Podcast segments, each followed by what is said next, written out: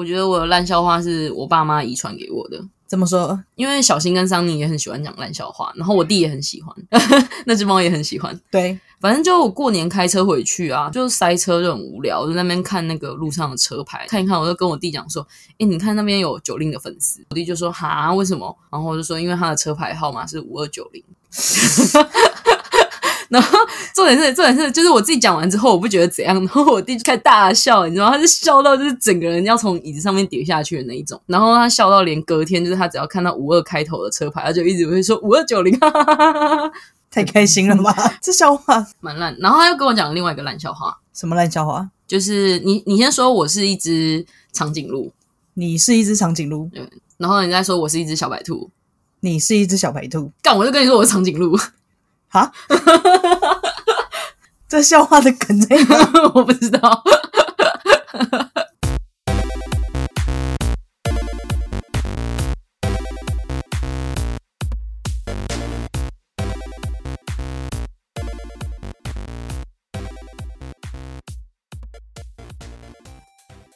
同意不同意？订购机，欢迎来到同意不同意。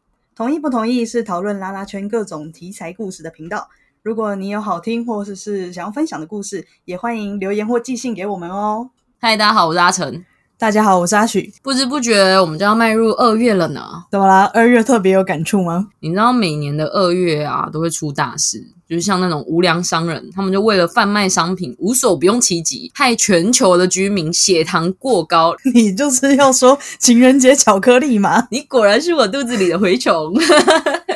哦，要跟上你的节奏，很耗我脑力耶。我跟你说，我们上第十四集的时候，其实我们就会刚好在二一四的前一天。诶，所以会收到很多巧克力吗？我是觉得你的教练在你背后虎视眈眈，没关系啊，我也不太喜欢吃巧克力，我就会把它拿来转送给别人。那可以转送给我，这种事情我来就好。我负责那个肥胖的部分，你负责健康的部分。哎，好，终于有一次有分工合作，难得的圆满，有没有？那今天到底要聊啥？我刚不是说二月会有大事会发生吗？啊，不就是情人节？对，所以我们要聊失恋啊。这样子，我们这一集聊完失恋，我们下一集才能聊就是情人节嘛。因为我们现在第十三集啊，第十四集我们再聊情人节就好了。好，对对对，我懂了。OK，好好，那我们要开始喽。好，我们今天就先来跟大家聊聊失恋的部分。我之前听过一句话，叫做“你同不同意谈好一场恋爱的前提是你要先做好失恋的准备”。哦，我当然不同意。那你为什么不同意？你说说看。因为 笑屁呀，有什么好笑的？因为因为我是一个做事情不太想后果的人哦，所以我不太同意这句话，可以吗？可以吗？不满意是不是？没有，我在想，我在想，就是我同不同意这件事情。其实我有点同意，因为我觉得先做好准备，自己的心情不会在发生这件事的当下这么的差哦。但我的角度是因为我觉得我可能也没有好到说别人会一直留下，说要准备好失恋，可能我心里一直有这个想法，所以我就觉得就算没有准备好也没关系，因为我就觉得哦，你会离开我很正常。反正我就某个地方很烂这样，哦，这个是有点超出常人的思维嘞。可是你这样子听起来，就是你一直都在准备啊，你一直都在准备单身。我就很容易自烂呐，我就烂，就是会觉得说别人好像会离开我，蛮正常的。嗯，只是他们可能还没有发现我那个缺陷哦，所以等到他一发现你的缺陷。他就可能就会跟你分手这样子，你要离开也是理所当然的哦。倒是没有没有想过会是这样的回答。那你之前一直讲的那个失恋五阶段，你觉得你有符合他的心情？我好像不太符合哎。那你要先讲一下，就是失恋五阶段是哪五阶段嘛？因为我觉得应该很多人不知道。其实它不是专属于失恋这个状况。嗯哼，他其实认真说的话是悲伤五阶段。悲伤五阶段，对，因为失恋本身就是一种很悲伤的事情嘛，所以也适用这个情况这样子。嗯，那他提出来的这个理论就是说，我们遇到了难过的事情，会有一个循序渐进的过程。嗯，第一步就是否认，再是愤怒、讨价还价、抑郁跟接受这五个阶段。讨价还价，我听到我喜欢的词了，听起来就很客家。哎，你又在消费客家人哦。你不知道不能对客家人开玩笑吗？因为客家人开不起玩笑。你看，你也在讲烂笑话，烂。你不是很喜欢吗？有一点，有点喜欢。反正话说回来，失恋五阶段大概就是，我觉得他第一阶段比较像是你被告知那一方，然后在毫无准备的情况下就接收到这个令自己没有办法接受的资讯，所以你会先否认。嗯哼。第二个阶段就是愤怒，像被甩了之后就觉得这段感情都是我在付出而已，你浪费了我六年的青春，你知道我的青春就只有这几年吗？这个，你是不是暗指某一任？你讲的好像我没有被浪费一样，我付出不够多吗？好了好了好了，有点有点多了，我们再演下去，我们这一集都在演这个了，很想要演六年的前女友的角色。好了，你赶快继续讲下去。你现在是不是要讲那个讨价还价的部分了？那讨价还价就是呢，因为你还在否认跟愤怒的阶段嘛，嗯，你还想要继续延续这段关系，所以你就会用一些利益交换的方式留下对方。利益交换就是我之前在聚会的时候听过，有一些情侣就是分享说，如果他们吵架吵到快分手，他们为了留下对方，他们就只会使出那一招。是我想那一招吗？就是那一招，用身体留住对方之术。床下解决不了的，我们就在床上解决。我我马上去找我女朋友吵架。我觉得你只会被罚跪啊！对，床尾跪。他只会说没事干嘛？你有病哦！好了，反正我们下一阶段，前面三个阶段都比较像是情绪发泄过程啊。那到第四阶段的话，我觉得是比较属于内耗的部分。哈哈，就像抑郁这件事情，就可能像是不想吃东西啊，一直哭啊，提不起劲啊，跟我一样会自烂啊，觉得没人爱我啊，这种部分，就整个就是人生黑暗这样。对对对。但是度过这个阶段之后，就会转成为接受、接受分手、接受单身、接受失去了这个人，然后再开始进入自我成长或者是进步这样子。我觉得大家好像很容易就是失恋之后就会进入自我成长的那个部分，就突然就会觉得说：“哦，我要变得更好。”这样子，很多人都这样，可是我就不会这样。你就不会这样？那你要不要分享一下你自己的故事？你失恋的故事多吗？你是指？甩还是被甩？我先问，我先问你被分手的次数多吗？不算多诶，不算多，所以你比较多是主动提分手的那一方。对，那你觉得主动提分手的那一方也会有失恋的感觉吗？不会诶，不会。等下等下，所以你是主动提分手的话，你基本上不会觉得难过，还是说你在提分手之前，你已经把这个失恋的部分其实已经走完了？我觉得我这样讲好渣哦，没关系，你的人设就是这样啊。啊，那是以前哦，然后 我要真的再再备注一下，那是以前的事情。对，这是以前的阿许，我们先把以前的阿许叫回来上一下节目，这样。对对对，现在我完全不是这样，那个就当做是别人哈。好。就是我以前提出分手的时候，其实我都已经对对方没有感觉了，嗯，所以分手的时候，对方就会进入到我刚刚说的那个失恋的五阶段，然后就开始愤怒啊，讨价还价啊，对，然后我就会开始神隐，你就开始神隐，你直接不见，我直接消失，你直接消失，好，我就是那种一分手了就会。完全消失在社交媒体上面的人，所以你会直接可能，例如说封锁对方啊，或者是解除什么好友关系啊，就是反正想办法让对方找不到你就对了。对，或者是我就直接放置，我就不用了。然后他打过来的电话我也都不会接，反正我也不常接电话。所以他们其实当下都很错愕，就是我突然会提出，那我我不想要在一起，或者是我们分手吧。那他们就觉得。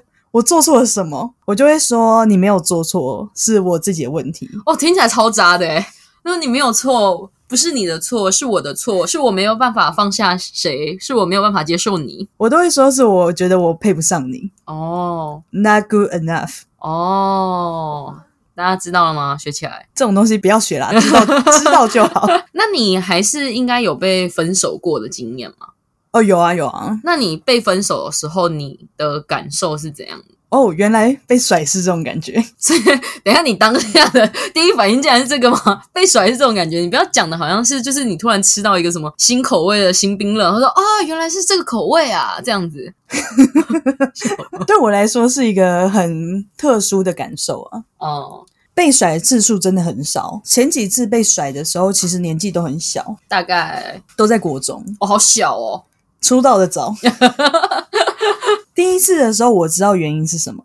嗯，第二次的时候就真的是蛮难过的，第二次的时候是不知道原因，所以觉得很难过吗？第一次被甩的时候，其实是啊，应该说他是爽。嗯那他最后他觉得这段走不下去，嗯因为他觉得很难调试心情。虽然他以前跟女生在一起过，嗯但他还是觉得跟男生在一起比较好。那这种东西就是你知道，要要怎么比都比不赢啊，生理、啊生理问题。对啊，那第二段的时候是我自己认为也是忽然得知他不喜欢我，不想要在一起了。那时候就觉得哦，原来莫名其妙被提分手是这种感觉。嗯呃，上一次被甩跟这一次被甩，就是两次之间相隔非常非常长一段时间。嗯然后我就觉得哇，好难过哦，哦就开始堕落生命。我开始在走那个悲伤五阶段，但是我没有讨价还价。嗯我当下只是跟他确认说：“你确定吗？嗯是真的吗？”嗯然后他就开始跟我解释说，他觉得一来他没有办法出柜，他是神柜；哦二来他觉得他没有办法跟家人讲这种事；第三是他觉得当朋友可能会比较好，嗯因为他觉得我有时候情绪太多，他有点没有办法承受。嗯我讲一下那那时候的过程好了，好啊对我来说蛮印象深刻。就是那时候我们都在国外，然后有一天他下班回来，然后洗好澡躺在床上，我就去抱他，我就开玩笑跟他说：“你是不是不喜欢我了？” 就是有一点隐隐约约有这感觉。嗯他犹豫了一下，嗯他就说：“对。”我就跟他讲：“诶，你是开玩笑的吗？”嗯他就开始阐述一些事情，这样子，我就知道说，哦，他是真心的，他觉得这件事情真是没有办法继续了。结果我那时候就坐到旁边，嗯然后跟他说：“你确定的话，那我们今天就分手。嗯我们的房间是三房的。”哦总之，他跟我讲之后，我们就分房睡了。在平安夜的时候，然后我那时候已经下班了，他也下班，然后看到我在客厅用电脑。结果你知道他做了什么吗？让你猜猜。我在客厅用电脑。你在客厅用电脑，对他回来，对，他做了什么？他能做什么吗？不就走过去而已吗？不然可以干嘛？他就跨坐在我的大腿上。啊，要干嘛？对我那时候很不解，我就跟他讲说，我们现在没有在一起了，嗯不能做这种事情。他就说，但是我还是很想要跟你当朋友。我说，朋友不会这样做。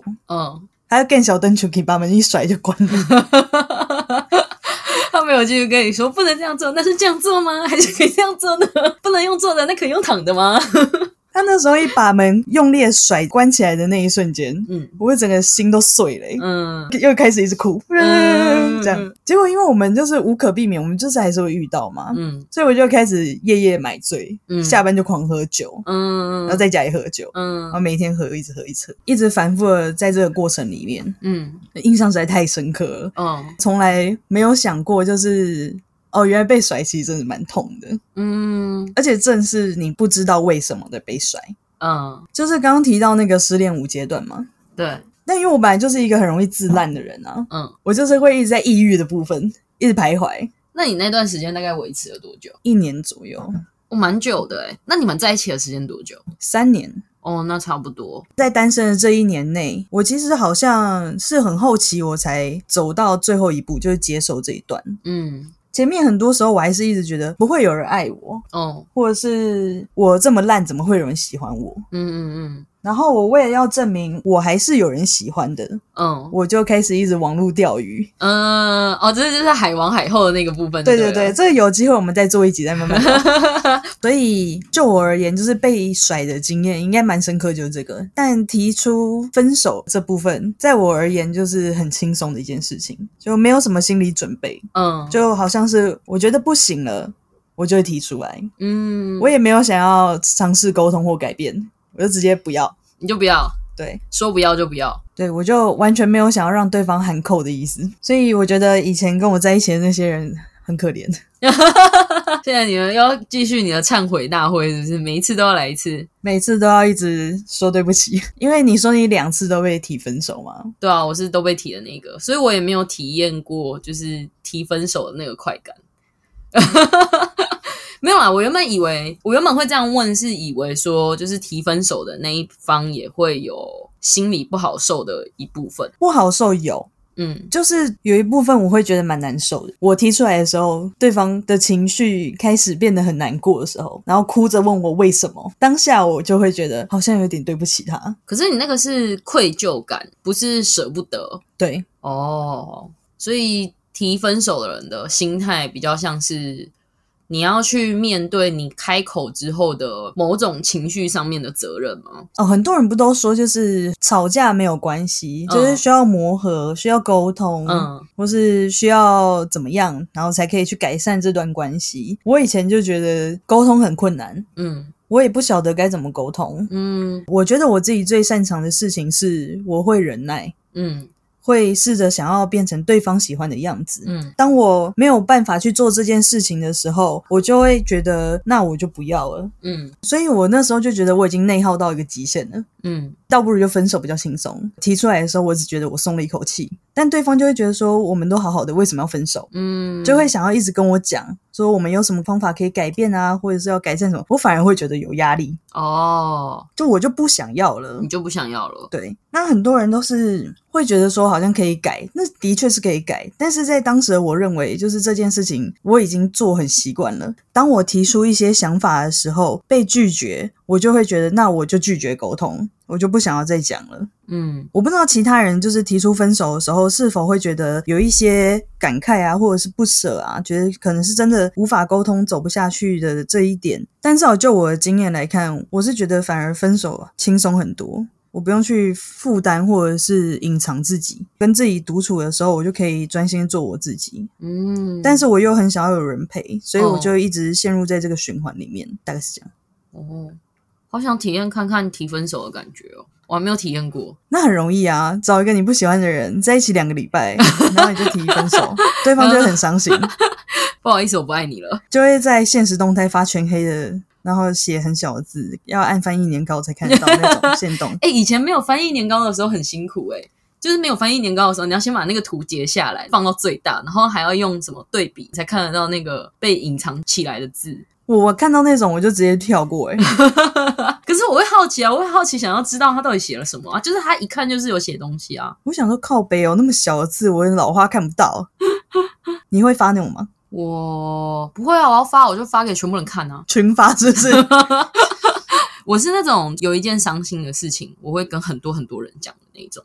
讲完之后会觉得比较好吗？我会讲到我觉得我。在跟下一个人讲的时候，已经可以好好讲出来，那就代表我没事了。而且我的现实动态就是，如果我不管是我高兴，我也会发；我难过，我也会发。我不会是那种就是永远都是全黑的动态哦，会平衡一下，对，就是发我自己想要的东西，我都发，管你看不看，就这样而已。OK，嗯，那你觉得被甩的当下，嗯，感受都是一样的吗？我觉得到第二次。分手，因为我跟你比较不一样。你第一次分手的时候，你是觉得你知道为什么，所以你可以接受嘛？嗯。然后第二次反而你比较难过。可是我觉得是因为我的话，第一次被甩跟第二次被甩，第一任交往了六年多，第二任才交往不到三个月，所以我觉得那个痛感是不一样。就我都是难过的那一方，可是。复原的时间长短差非常非常的多。第一任那时候被提分手的时候，我真的是觉得我的世界都要毁灭的那种感觉。而且我那时候被甩的时候很随，所有不好的事情都在同一个时间发生。哦，完全懂。嗯，就是那时候先跟大学很好的朋友绝交，有点像绝交，就是吵架，就是吵到就是大家不太联络这样子。再来就是工作上跟我很好的主管离职，因为我是一个比较喜欢团体合作的人，我会觉得说哦，我的 team member 突然不见了，我们好不容易一起做出来的业绩啊，或者是做出来的成果就这样子没了，我很难过。嗯，再来就是分手这件事情。所以我那一阵子，一直到分手这件事情发生的时候，我真的觉得我的人生就是已经没有任何的希望，就真的是不吃不喝不睡这样子。然后你要想哦，我这么爱吃东西的人，我那时候一天我只喝一杯珍珠奶茶，我就可以过了一天。O M G，晚上也都不睡觉，那时候几乎睡不着，每天都是在晚上的时候都是在想为什么会这样，为什么会发生这种事情，我要怎么去挽回，我到底要怎么办？而且因为我那时候住家里，然后我又要想说，我该怎么面对我的爸妈？因为我那一阵子瘦非常的快，因为我都不吃东西嘛，所以我那阵子瘦非常的快，然后整个精神非常不好，我也不想跟他们讲话，他们问什么我也都不想回答他们，可是那个心理压力就会越来越大，到最后我就受不了了，我就直接离职。先离职去自我修复吗？就是那时候离职完之后，就看了很多很多的书，放空，就一直放空，一直放空，然后去运动什么的，反正就是已经到了想办法转移注意力的那个阶段，我就去把所有的钱都花掉。哦。我觉得那时候这边真的要补充说明一下。我觉得失恋的时候啊，就是你还没有走出抑郁、忧郁那个阶段的时候，真的不要轻易的做任何的决定。我那时候的想法很奇怪，我那时候的想法是因为我一直很想要复合，尽管对方就是从客观来看，我们分手的理由就是对方很渣，可是我还是一直想要复合，舍不得。就就那时候会觉得对方应该是可以一起走一辈子的人，就一直都是这样认定的。我觉得，当你一直认定同一件事情的时候，你就很难去改变那个观念。那时候就觉得说，哦，我们可能有机会可以复合啊，或怎样之类的，然后就会看一些什么复合的文章，文章非常的有趣。复合的文章都会告诉你说，宇宙会帮助你完成任何你想要完成的事情哦。就是所谓的吸引力法则，所以你要先让自己变好，你就会吸引更好的他回来。如果你没有把自己变好，你就会吸引一个很烂的他回来。这是毒鸡汤吧？反正就很莫名其妙。然后那时候心灵上很脆弱，可是我觉得至少我的结果是，我是往好的方向去迈进。我那时候就翻了很多我们以前。的一些对话，想到说，哎，我们之前有想说要一起出国玩，然后是去那种自驾什么之类的。那时候还有想说，啊，如果可以一起去冰岛旅游的话，一定会很漂亮。所以我就想说，那我就先去冰岛玩一下好了。所以我就去了冰岛。后来我又翻了我们的对话记录，我就想说，那时候好像有讲到说可以出国留学。我觉得就是翻到一些以前原本打算两个人一起完成的梦想，可是现在剩你一个的时候，我那时候就觉得我还是可以去做啊，因为两个人的梦想至少有一半是你的嘛。就是你还是可以去完成它，不知道干嘛，我就去做了这些事情，所以我就去冰岛玩了两个礼拜，然后再去日本留学了半年，把钱都花光了才回来，好快乐哦！而且我那时候想法很奇怪，我那时候想法是因为我那时候存到人生的第一桶金，我那时候毕业的时候，我我的同学们几乎都是进医院或者是去念研究所。然后只有我进业界，因为我很想要买房，所以我那时候原本第一桶金就是为了之后要付头期款或什么之类的留下来的。你说现在是不是后悔了？哦，超后悔！我那时候买台积电多好啊，拿拿去怎么花掉？花三小，反正那时候我就觉得人生无望了嘛，所以我就觉得说，那这笔钱我不如好好的享受当下。所以我就去把那笔钱花掉了。YOLO。所以我觉得，反正我就是在第一次失恋的时候，花了很长很长的时间去思考，说为什么会分手。我在愤怒跟讨价还价的阶段，其实停了蛮久的，大概有两三个月。然后一直到对方交了新的男朋友之后，也不能讲新的男朋友，因为我们分手的时候，他们就已经几乎就是在一起了。哦真正的跟对方断了联络。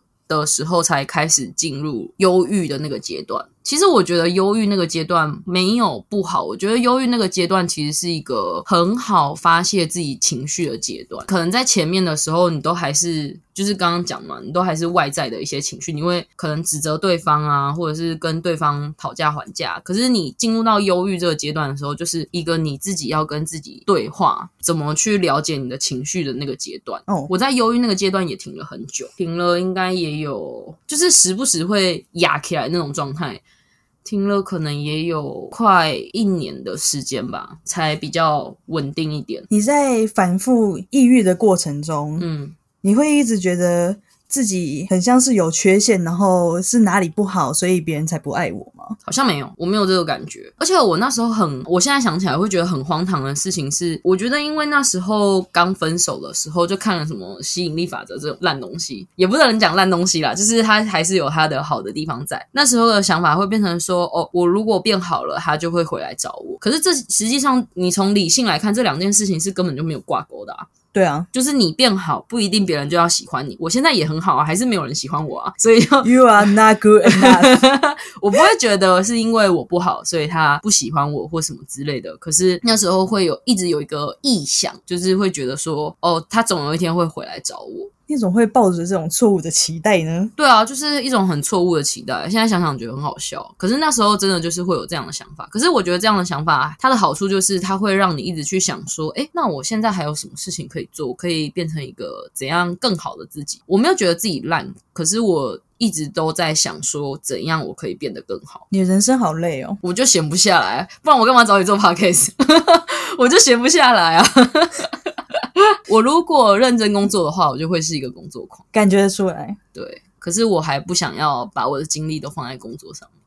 你的工作四十年哎，你 确定不平衡一下的话，会很危险哦。反正我的失恋过程是这样，可是我很完整的走完了那一整段的失恋过程。到第二次分手的时候，我就没有前面那些什么愤怒啊、讨价还价，我就直接进入到抑郁，然后就好了。这中间大概呃两三个月而已吧。哦，难怪你这时候就没暴瘦了。对啊，那时候就没收到啊，太短了，太短了啦。对啊，哦，你先去脱单，然后再失恋啊，马上重返人生巅峰。人家不是说什么失恋其实要花你谈恋爱的一半的时间去去那个叫什么去疗愈它。哦，这个都是骗人的，好不好？你遇到喜欢的，哪怕是分手两个礼拜，你也会马上跟他在一起，好不好？当天就为了他分手。不好意思，我先分手，等我，等我，等我，我马上来。我先打通电话。好了，反正我失恋的故事就这样。觉得我失恋的故事其实还蛮平常的，非常的大众化，对，非常的大众化。除了把钱花掉的那个部分以外，唉，我的钱，我的台积电又开始，唉唉，想当年啊！而且你知道，我那时候去日本的时候，刚好就是口 V 刚开始的时候，所以口 V 刚开始的时候，台股不是跌超多嘛？对啊，然后后来涨超多。我那时候如果没有去日本，把那个钱全部拿来买台积电的话，哇！我现在买房喽，买房喽，已经北湖啊，北湖啊，我们已经没有办法再回到二零一九了。哎，我们刚刚都是分享我们自己的故事，那你身边有人就是失恋失恋的很凄惨之类的吗？要很狗血的吗？还是有很狗血的吗？我觉得大家应该都喜欢听狗血。主角总共有四名，那你把他们编号一下，A、B、C、D 或什么的。好，那就用 A、B、C、D 吧。好，A、B 本来是一对，C、D 本来是一对。哇，等一下，等一下，这个听起来很难，这个听起来好像是数学的排列组合。没关系，C、D 很快就不见了。哦，好好好，没问题。因为他们就是两两一对嘛，嗯本来都是朋友，嗯，就是交叉组合，他们有进行了一些肉体上的交换，换妻游戏就对了。，对，然后呢，后来因为 C 跟 D 他不想要再玩了，嗯想要抽腿，嗯，可是 A 整个叼住，觉得这个事情没有办法不继续。嗯 A 就一直很想要跟 C 跟 D 说，可不可以继续下去？我们可以减少频率，或者是 B 就受不了 A 这个行为，就跟 A 说他要分手。嗯 A 听到他就觉得，可是我只是在性方面有这个需求，能不能就是不要这样子？那反正 C 跟 D 就是觉得 A 有点太过了，嗯，所以他们就后来都没有再联络。哦好，所以 C、D 就领便当了。对他们就领便当了。A 实在是太想要做这件事情了，他觉得这件事情不能只有 A 自己去玩，嗯，他也需要 B 在。哇哦，但是 B 其实也不喜欢这样子，觉得玩太多了，他觉得没有这么新鲜了。嗯所以他觉得这种事情有尝试过就好。嗯，可是 A 就一直洗脑他，一直洗脑他。B 最后就受不了，某一天他就直接搬离他们同居的住处，留了一笔钱，就是他们的房租到期的那几个月份的钱，就留给了 A。哦，A 回到家之后，他就发现 B 不见了嘛，因为东西直接搬空。嗯，那为什么会知道这件事情？因为我就是帮忙搬的那个人，漏夜帮忙搬家。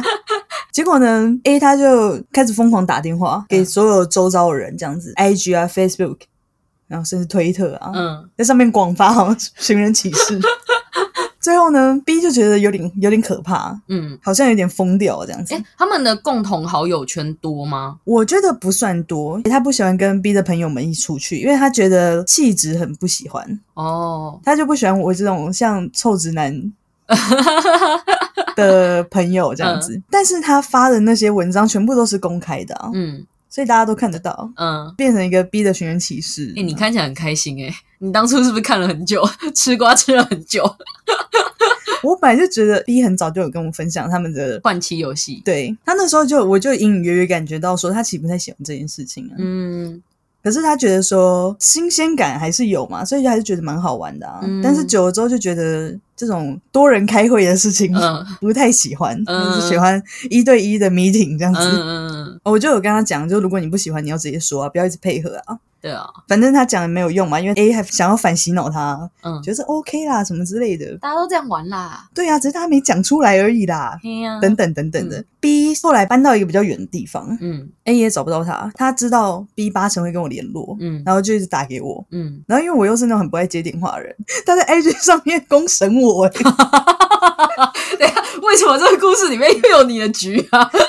超莫名其妙的，反而变成大家在问我是不是拐走了 B，嗯嗯嗯，但实际上没有。哎最后又开始在他的现实动态上面发了一些蛮激进的话，这样子，嗯。那就会说什么不要逼我公开我们这件事情等等然的，后 超可怕。嗯，最后的结局就是。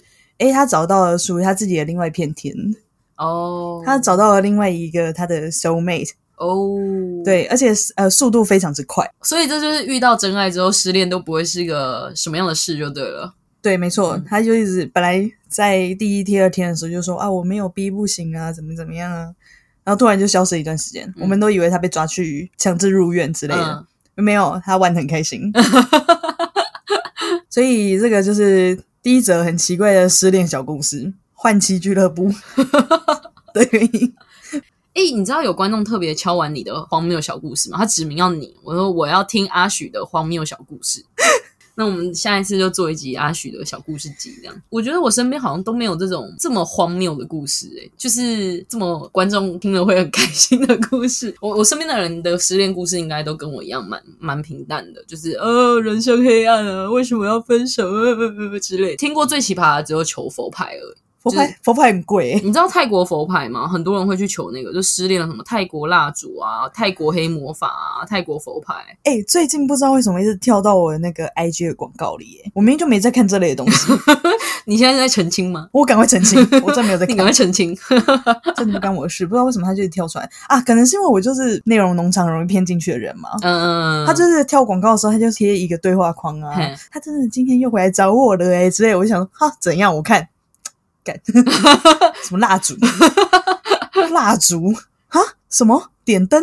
买 买什么东西嗯嗯嗯嗯嗯？OK，，OK。哎，那你知道 YouTube 上面、哦我现在讲了，你等一下的推播可能就会出现了。就是你知道 YouTube 上面有很多复合疗愈音乐吗？我真的哎失恋睡不着的时候，我都听那个。那种不要听啦。那种我真的真的之前每天听诶、然后你知道那个 YouTube 的留下面的留言就会大家都会留说哦，我听这个他真的跑来跟我讲话了，然后什么之类的。因为你在当下那个情绪的时候，你看到这些留言，你就会觉得这是真的，我相信他，然后你就会开始一直听一直听，然后后来发现根本就没有用。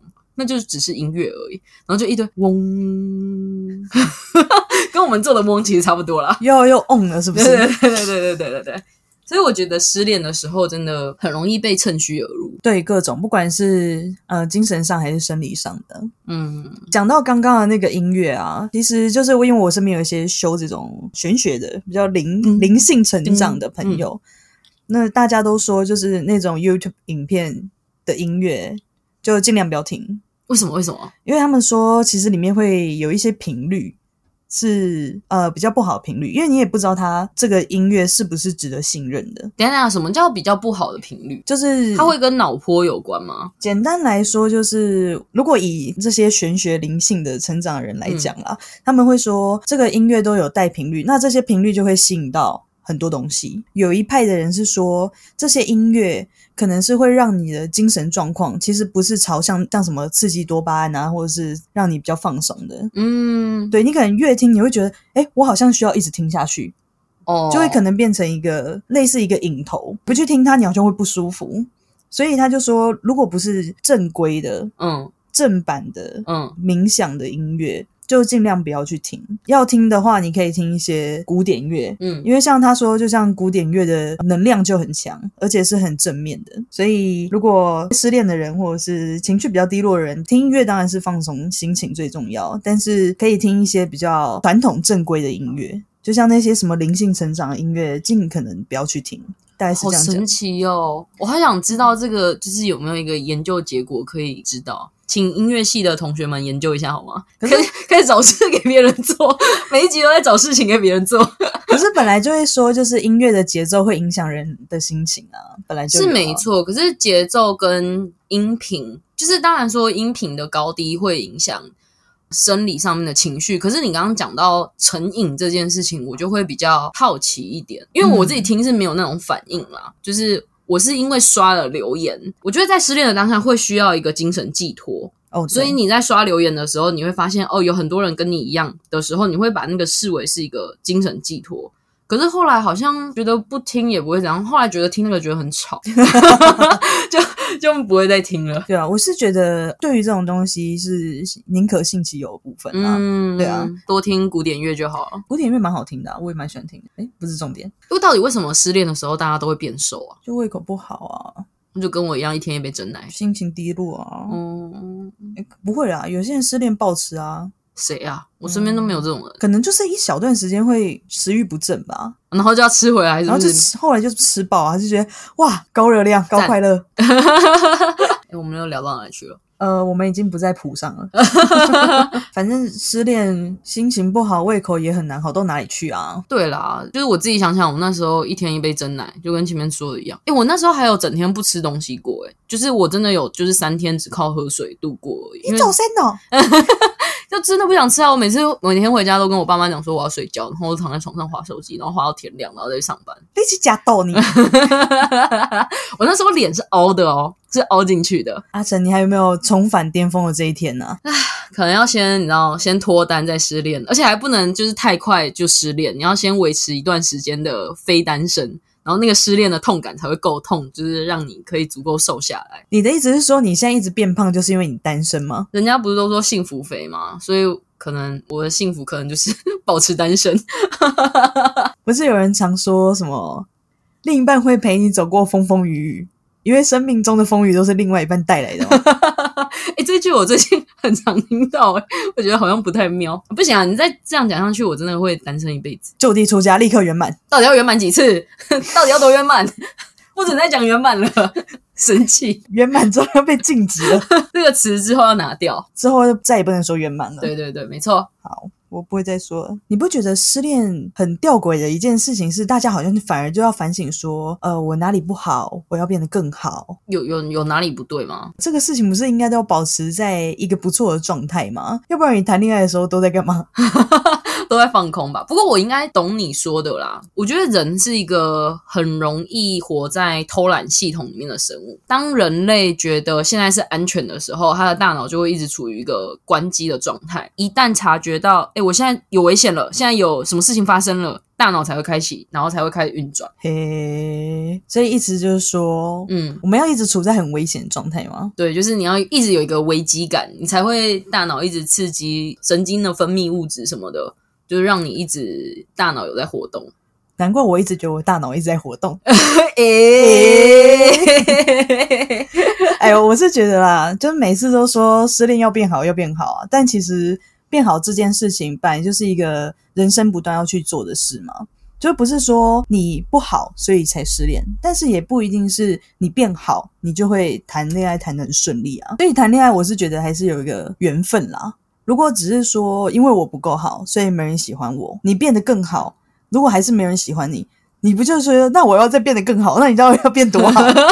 哎、这句话之前我朋友也跟我讲过，哎，他说失恋变得更好这件事情本身就是一件很奇怪的逻辑。他说，那你如果你现在一直没有遇到一个适合你的人，那你到底要变到多好？多好叫好？怎样叫好？那你真的变好了之后，你真的会遇到一个你认为跟你一样这么好的人吗？对啊，所以我就每次想说什么啊，我失恋了，我要变一个更好的人。我常会觉得说，我现在不是不好，嗯，我只是不适合。对，难怪我都没有成长。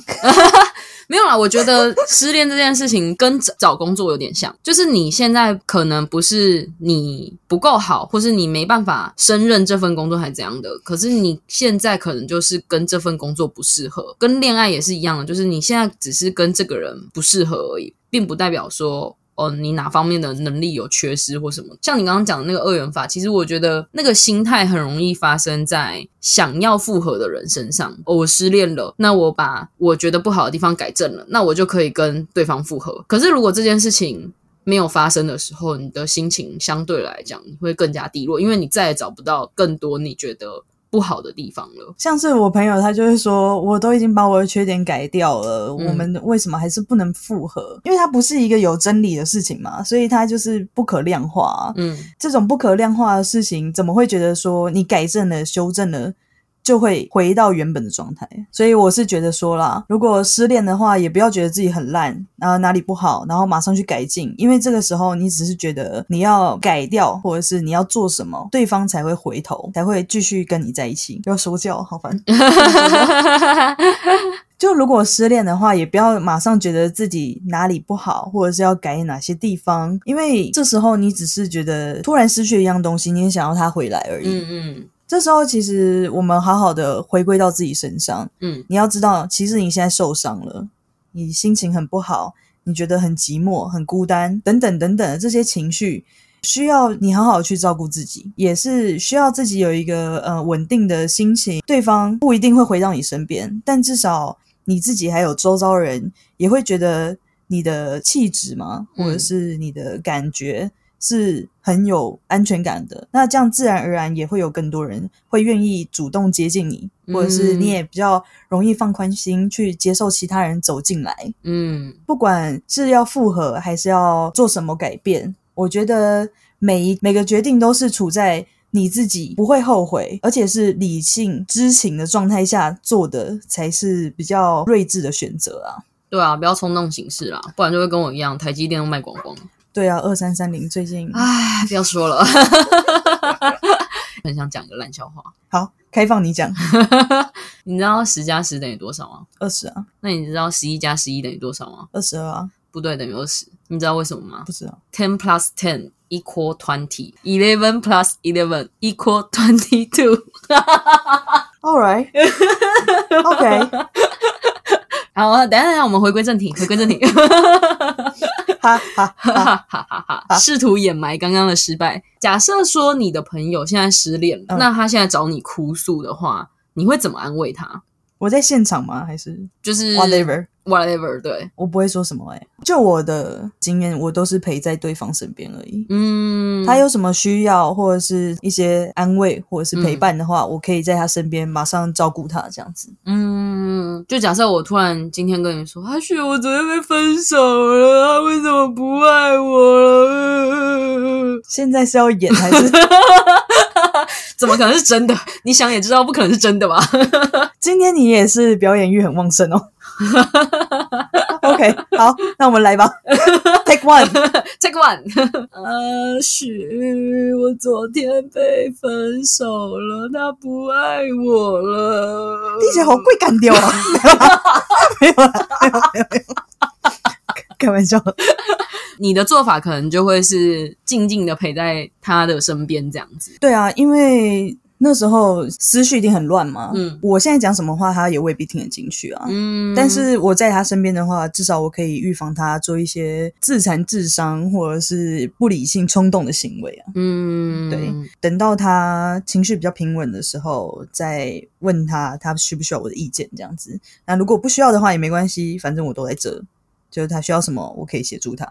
哎，啊，你失恋的时候，你会希望有人陪在你身边吗？不会，诶，因为我负能量爆炸哦，我怕别人承受不起。那如果有人在你身边，你是会侃侃而谈的吗？会有一个面具，我会很云淡风轻的说这些事情哦。但是我关上门来，我就会开始啪。那我们两个又完全相反，也不到完全相反呢。我是那种我失恋的时候，我就会把自己整个关起来的那种，关到这件事情几乎已经过了。之后我才会出去跟朋友社交的那种。我很擅长隐藏或伪装，嗯，所以这种事情对我来说不难，嗯。可是我要用更多的社交能量才可以去达成这件事情，所以我会变得很累，哦，某程度上我会变得很封闭。嗯，可是基本的社交你是还可以做到的。对，社交啦、应酬啊，正常上下班都是没有问题的。我是完全做不到哎，我那时候是整个我可以一整天都不讲话，即使在上班的时候我也不讲话，然后我就维持了这段时间，一直维持到维持了两三个月，然后一直到某一天到我好朋友的家里的时候，他就问我怎么了，然后才突然真的哭出来，哭完之后才。比较开始有走出来，我觉得每个人对于面对失恋的处理方式，嗯，一定也很多种。但我自己的处理方式，我觉得就是比较贴近我自己的原型啊。嗯，我本来就是非常敏感的人，嗯，那我遇到这种事情，对我来说，这个情绪上给我的伤痛，其实会增加非常多。嗯，我又很难以跟别人解释说我为什么会那么伤心。太多人只会看到我可能很活泼那一面。当我要表露出来，我其实有很多情绪的时候，我反而不知道从哪里说起。嗯，所以我能做的就是，哦，我分手，哦，对啊，对啊，就是他怎么说，然后。怎么怎么样？我只能很平铺直述的去讲这些事情，但其实我内心非常的难过，我自己知道。哦，那我为了要转移注意，我就只好对，又回到刚刚上面那一段。没关系，下一集就会知道了。没错。总而言之呢，过了这么久的时间，这么长一段呃浮浮沉沉嘛，嗯，我觉得我更可以了解说，去同理别人失恋时会有的那些行为，或者是那些反复无常的话语。嗯，很多人都会说我包容性很强，就是为什么可以一直听别人讲一些没有什么意义的话？哦，对啊，但我觉得刚失恋就是会讲啊。哦，对，所以有有人如果失恋的话，也可以找我聊聊。如果，找他，不要找我。如果我有时间的话，我会回的。最近有点忙。你觉得暗恋失败算失恋吗？什么叫暗恋失败啊？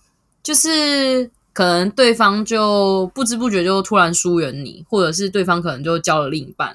或者对方可能就不是跟你同性向的人，你是说暗恋很久的都是 gay，或是暗恋很久的女生都是直女啊？哦，嗯，哦，糟糕，糟糕，哦哦，反正我们这次的恋爱相谈室就是要来分享这个暗恋失败的故事，想不到吧？想不到今天还有恋爱相谈室吧？终于又开张了！你记得你上次有分享一个暗恋十五年的朋友吗？我还记得啊，他后来还有写信给我们，写信给我们分享一些就是他的故事。哎，其实我没有仔细看诶，我有仔细看，我来。好，那你 好，阿成来分享一下。对我来分享一下他的故事，我来念一下他的信啦。他说，在他年纪还很小的时候，他记得他很喜欢其中一位表哥。不是那种就是黏着对方或是死抓着不放的那一种，只是一种就是看到对方就会有点无法直视，有点害羞，连话都不敢讲。可是因为那时候年纪太小了，就是什么都不知道。一直到他的表哥要结婚了之后，他才恍然大悟说：“哦，原来我这些表现是因为我喜欢他。”可是那时候也没有觉得特别的失落或是失恋。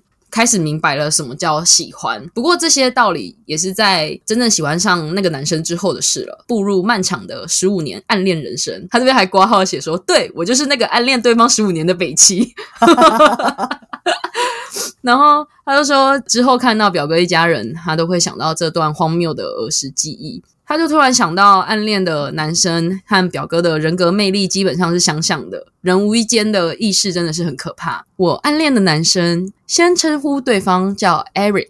这是他的英文名字，为什么要直接给名字而不是简称？后面我会提到。Eric 从小就有奇妙的魅力在，明明不帅，但就是会吸引女生们注意。跟他同班的女生都喜欢过他，他身边总是围绕着很多女孩。小时候呢，我又认识了一个女生 J。小时候我认识了一个女生 J，J 跟 Eric 一样，从小就长得不起眼，粗手粗脚的，很男子气，但总是吸引一大堆的男生注意。亲眼见证过大批男孩子排。队，跟他告白，哇塞，这太强了吧！True，True，True。如果 J 和 Eric 同班认识，我想过不止一次这样的情形，一定会碰出不得了的火花。后来两人真的上了同一所国中，还同一个班级，两个人变得超级要好。只要看到 J，就会有 Eric；只要看到 Eric，旁边就一定会有 J。Oh my god，他们就是在一起吧？对啊，这应该就看起来很像在一起，还是官方 CP？我不知道，不知道。他们班上的同学有一次还趁 J 不在的时候问 Eric：“ 哎，你们一定有在交往吧？” Eric 只是微笑不回答，其他人都一直起哄到不行，但我在旁边心碎到不行。哦，欧盟。后来的后来，真的过了很多年，偶然在脸书随便滑到一个人很面熟，点进去看，惊为天人，对方是 J，他变成了一个很帅很帅的女生，还交了一个很可爱的女朋友。哇塞！什么展开？这个故事好好听哦，好喜欢。我恍然大悟，Eric 当初的微笑是什么意思？也许他早就知道了 J 的秘密，J 也可能早就跟他出柜过，所以 Eric 保守了他的秘密，默默的承担两人是一对的误会。这样我怎么能不喜欢他呢？Oh my god！他觉得他是一个真男人哦，他是个 real man，real man，real man。因为 Eric，我的英文名字是 Emily，即便抄菜市场名，我也没有想过要改，因为我想跟 Eric 一样，太可爱了吧？那你可以叫 Elva，可以叫 Elsa。If 哎，可是 Emily 真的很多哎，对。哦，叫 if，他他就是想在这种小小的地方满足一点点私欲，对，一点私欲这样。来自一个叫做厌世社畜，对，他说希望你们的 p a c k e t 不止做一季哦。哇，这个故事好好听哦，好喜欢这封信哦。厌世社畜写的信真不错。哎，你知道他的信里面其实有附那个女生的照片吗？有，我有看到这个看到这个照片。Oh my god！Oh my god！差太多了吧？同一个人吗？我就是那个只看图不看文的人，一看到哟哟呃呃呃，怎么会有人寄照片过来？这个是 Eric 吗？这个是 J 吗？哦，两个都是这样！好啦，谢谢厌世社畜的来信，你的故事很好听，也希望你早日走出来。我想他应该已经走出来了，啊，已经走出来，毕竟十五年了嘛。希望厌世社畜听到这一集之后，可以马上撰文下一篇了，可以开始写下一个故事了。拜托，我们很喜欢你的故事，记得不要再叫 Emily 哦。我们刚刚上面选的那几个英文名字，你可以考虑一下。我觉得他会给我们一颗星，因为我们一直叫他改名。这都一开头的，OK 吧？没有打破规则哎。搞不好人家下一个喜欢不同的英文名字啊？Email 不是，我说那个男生的名字。不好意思，不好意思，人家搞不好叫 Thomas。OK，他就可能会改成 Teresa，超级老。哎，你不要这样讲，我的同事就叫 Teresa。Sorry，要不然你讲一个 T 开头比较年轻的 Terry 啊，Terry 其实蛮多女生，蛮多圈内女生用的。我看到很多圈内女生的 Line 的名字都叫 Terry。开了，不然 T 开头还有什么？TikTok。你有看到我翻了一个很大很大的白眼吗？T 开头真的没有什么女生名，E 就很多。不然你下次再继续喜欢 E 开头的男生好了。我还在想有什么 T 开头的英文名字，Taylor，Taylor Swift，对，Taylor，Taylor 可以叫 Taylor 哦，可以吧？不错不错。好，今天的讨论到这边。如果你喜欢我们的聊天内容，欢迎提供更多的故事，让我们一起讨论。同意不同意？有什么想法？欢迎留言给我们，并记得给我们五星好评哦。记得按赞、订阅、脱单。我是阿成，我是阿徐，下次见喽，拜拜，拜拜。本集感谢跟我们相距十二小时，却仿佛一直在我们身边的蒜头鼻赞助播出。